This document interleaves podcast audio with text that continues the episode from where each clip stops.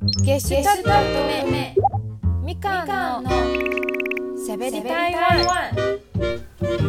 北海道のスパークルリスナーの皆さん松尾さんおはようございます。早安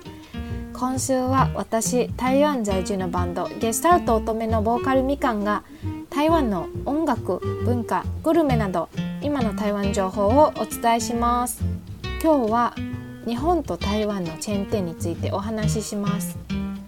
数多くの日系企業日系チェーン店が台湾に進出しています。例えば丸亀製麺くら寿司すき家、えー、ファミリーマート吉野家ココイチ無印良品など全部台湾にチェーン店があります。今回は日本と台湾同じチェーン店でも国によって違うことで私が気づいてびっくりしたこと3つ皆さんにシェアしていきたいと思います。まず1つ目マクドナルドのチキンナゲットソース、えー、日本へ遊びに行った時にライブ行った時にたまにマックを頼みます。私は台湾でもそうですがチキンナゲットを頼んじゃうんですね、えー、ある日ナルドのカウンターへチキンナゲットを注文する時に店員さんにバーベキューソースかマスタードソースどちらになさいますか？と聞かれた時におやおや甘酢ソースはないかと思いながらバーベキューソースにしました。その時に初めて気づいた甘酢ソースって台湾にしかないんだって、えー、もちろん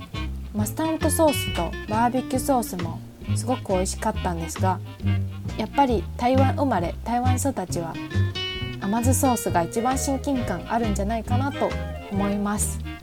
えー、甘酢ソースは少し甘くて酸っぱい感じで、えー、チキンナゲットと一緒に食べるとしょっぱい甘い感じがしますのですごくおすすめです。余談ですが日本の朝マックはなぜか説明できないくらい台湾のより美味しく感じますよね、えー、海外にいる醍醐味の原因もあるんじゃないかなと思います。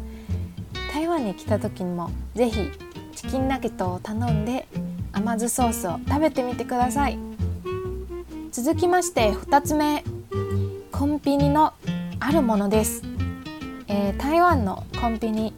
メインはセブンイレブンとファミリーマートです。最初日本へ遊びに行った時にローソンとデイリー山崎を初めて見てびっくりしました。日本のコンビニこんなにいっぱい種類ありますねって、えー、日本のコンビニは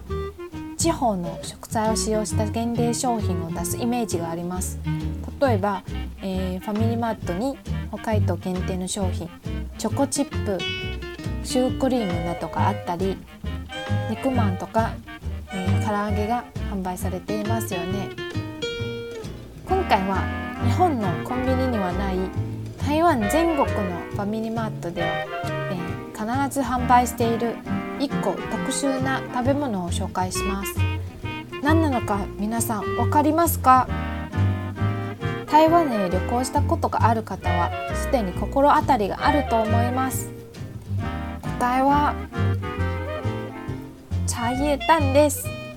えー、日本語だと茶葉って煮込んだゆで卵です。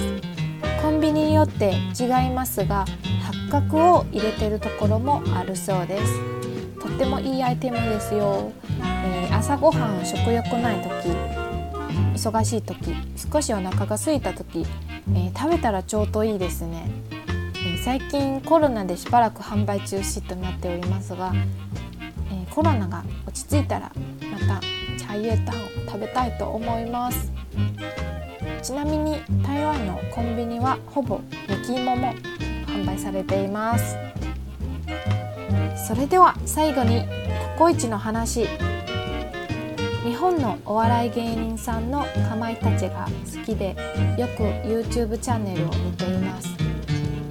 中に日本で有名なカレー屋さんココイチに食べに行く企画がありまして日本のココイチだと自分が好きなトッピングを自由に選べられることを動画を通じて知りました。えー、台湾のチェーン店でも食べてみようかなと思いましてワクワクしながら高尾のココイチまで足を運びました。しかし台湾のチェーン店は日本みたいにトッピングを選べられるメニューがなくて全部組み合わせできたセットになってます、えー、ニンニクほうれん草カレーを食べてみたかったんです。期待外れてとっても残念でしたがいつか日本で本場のココイチを食べてみたいと思います。まあでも、えー、コロナが落ち着いたら1個期待できることになりますのでそれもいいことですよね。はい。以上お送りしてきましたみかんのしゃべり台湾いかがでしたでしょうか。今回は紹介した3つのことは1つ目マクドナルドのチキンナゲットソースとコンビニの茶葉って煮込んだゆで卵と、えー、ココイチの話です。最後に中国語教室で皆さんに一つ言葉を教えます。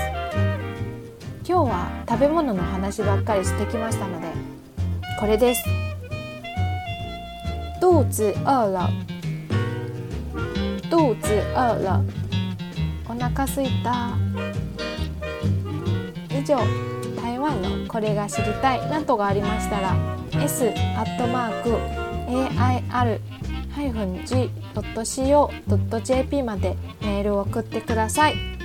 以上しゃべりたいはみかんでした。また今度ね。